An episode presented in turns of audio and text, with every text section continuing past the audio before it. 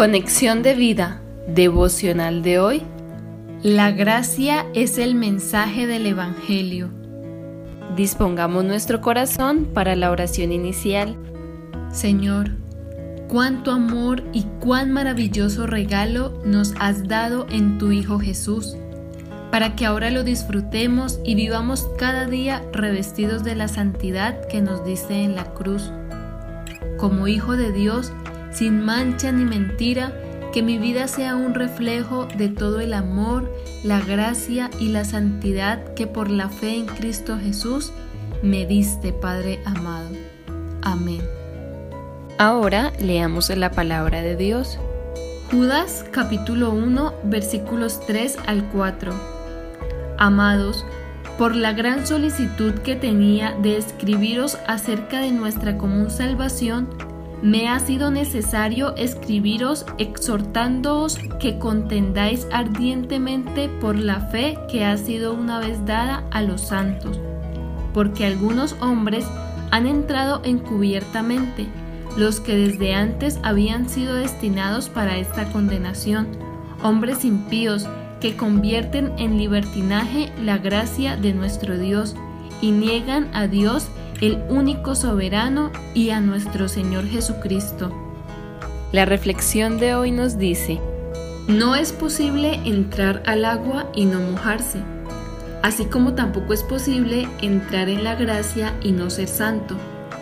Fuimos salvados por gracia mediante la fe en Cristo, Efesios 2, 8 al 9, y esta gracia nos santifica, porque no se trata de nosotros, de nuestras obras o nuestra propia justicia, sino de lo que Cristo hizo cuando ofreció su vida por nuestros pecados.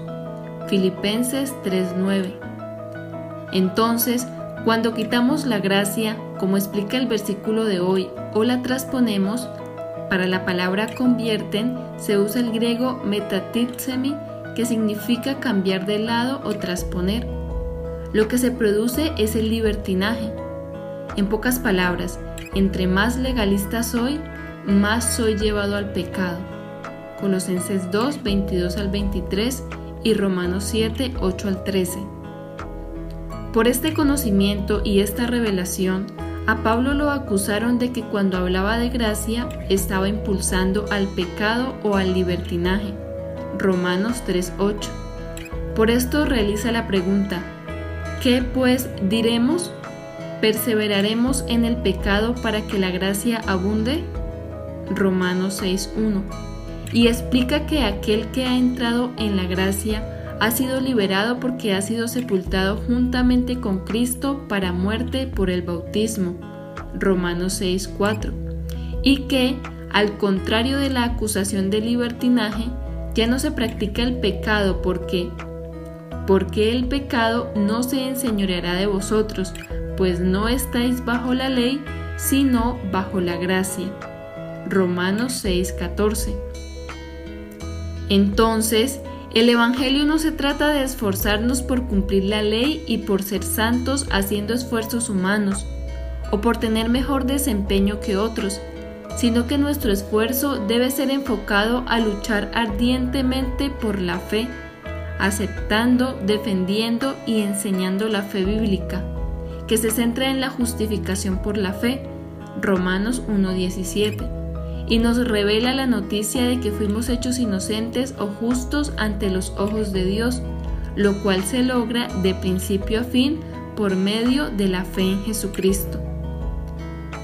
Esto lo debemos tener claro, porque en el presente hay mucha confusión sobre este asunto y ha llevado a millones de personas a practicar una religión que en nada se diferencia de las religiones basadas en obras muertas que practica el mundo.